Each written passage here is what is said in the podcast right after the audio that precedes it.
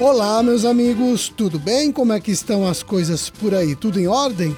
Nós vamos pedindo licença para conversar com vocês nos próximos 10 minutinhos. Estamos chegando com mais um programa O Homem e a Terra.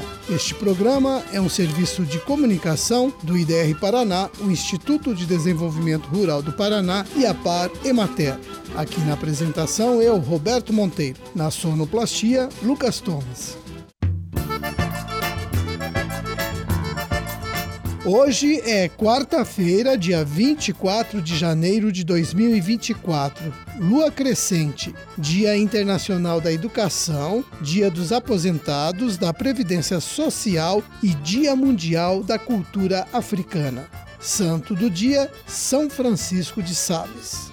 Minha gente, apesar de já ter passado o pior período da Covid, ainda é preciso tomar alguns cuidados para evitar a doença. O principal deles é fazer o esquema completo de vacinação. É a única forma de você se proteger. Com a vacinação, a Covid poderá ser encarada como uma gripe forte, mas sem ela, pode trazer várias complicações, inclusive causar problemas no futuro para quem teve a doença. Então, se você ainda não tomou uma das doses da vacina, se informe no posto de saúde do seu município. Vacine também os seus filhos e os idosos da família.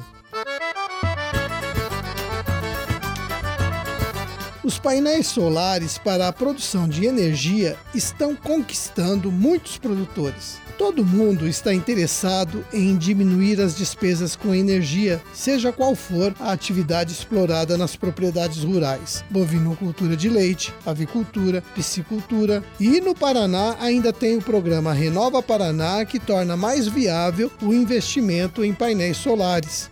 O IDR Paraná já tornou possível a instalação de 7.559 projetos no estado de energia renovável, que somaram um investimento de 1 bilhão e 300 milhões de reais. Então, quem tem interesse em se livrar da despesa com energia pode buscar orientação com o pessoal do Instituto e instalar os painéis ou biogás. Tudo vai depender da conversa com o extensionista, que vai analisar a sua conta de luz e também o perfil da propriedade. Agora a conversa é com você, criador de gado de leite. O calor exige mudança na alimentação do gado, não só para manter a produção, como também para conservar a saúde do rebanho. Mas quem fala a respeito desse assunto para a gente é a Delma Ferreira da Silva, zootecnista do IDR Paraná de São José dos Pinhais.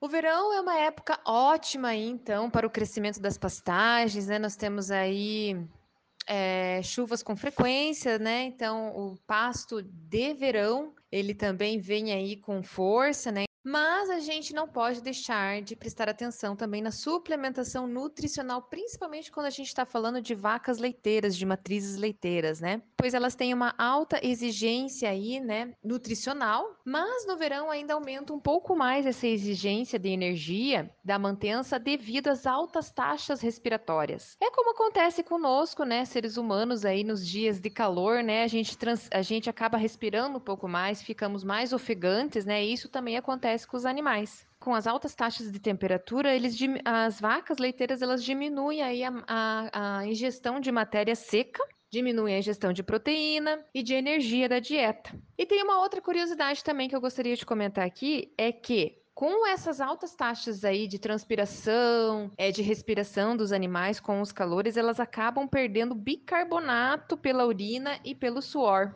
Olha só. E o que, que o bicarbonato faz? Ele tem um efeito tamponante no rumen das vacas leiteiras. Então, por isso que é muito comum que no verão é, tenha vários problemas aí é, sanitários, né, da, da sanidade dos animais devido a essa falta de tamponamento do rumen.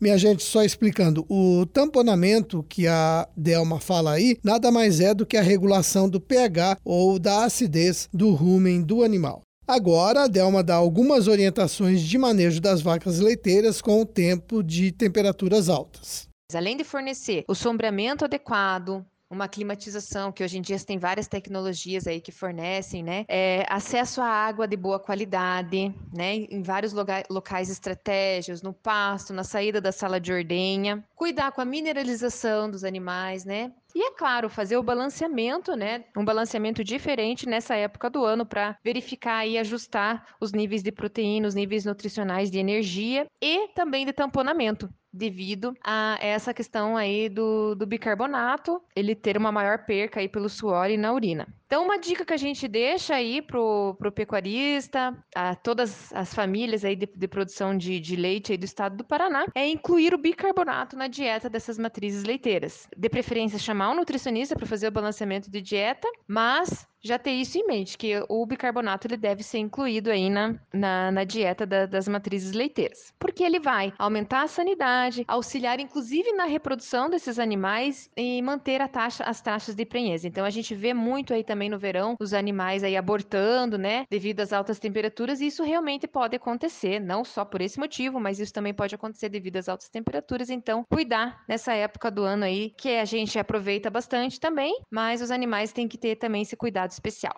Um abraço, Delma, e muito obrigado pela sua participação. Então, minha gente, para incluir o bicarbonato na alimentação do gado, o melhor é buscar a orientação de um extensionista, tá certo?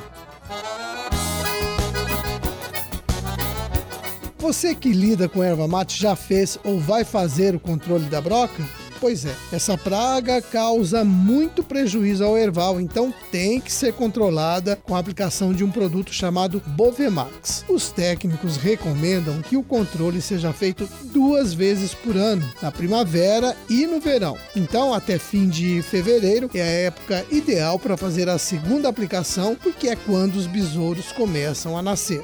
O Klaus Nietzsche, do IDR Paraná de São Mateus do Sul, me explicou que é importante que todos os produtores façam o controle do besouro. Se você faz, mas o vizinho não, o besouro que causa broca vai continuar na área, vai se refugiar onde não foi feito o controle e tem alguns cuidados na hora de aplicar o Bovemax. O Nietzsche me disse que a aplicação deve ser feita no fim da tarde. Assim, o produto vai agir durante toda a noite. Se o produtor aplicar pela manhã, a luz do sol vai matar o bacilo que causa a morte do besouro. Quer dizer, o produto vai perder um pouco do efeito. A recomendação é que sejam aplicados de 100 a 150 ml por herveira, mas vai depender do tamanho da planta. Herveiras maiores exigem mais produto. O Bovemax deve ser aplicado no meio da planta, nem tanto nas folhas, mas nos galhos por onde o besouro circula. A aplicação pode ser feita com um pulverizador costal manual ou elétrico.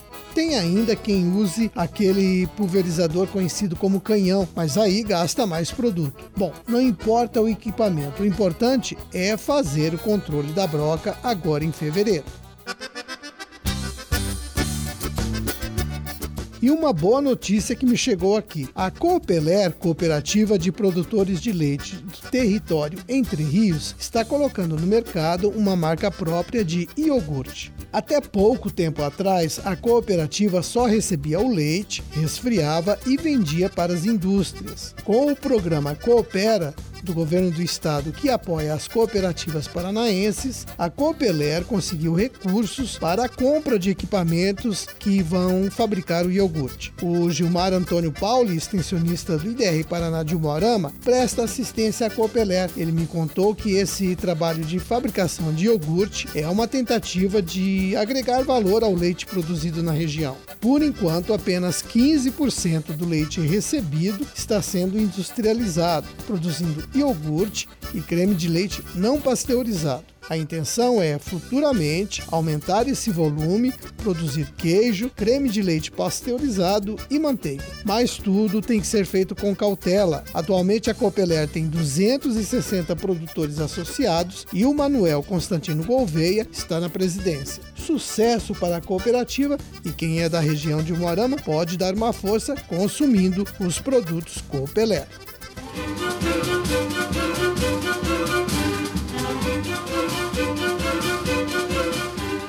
Minha gente, vamos terminando os nossos 10 minutinhos de conversa de hoje. Eu deixo um forte abraço a todos vocês e amanhã estaremos de volta neste mesmo horário para mais uma apresentação do seu programa O Homem e a Terra. Até lá, fiquem com Deus. Tchau.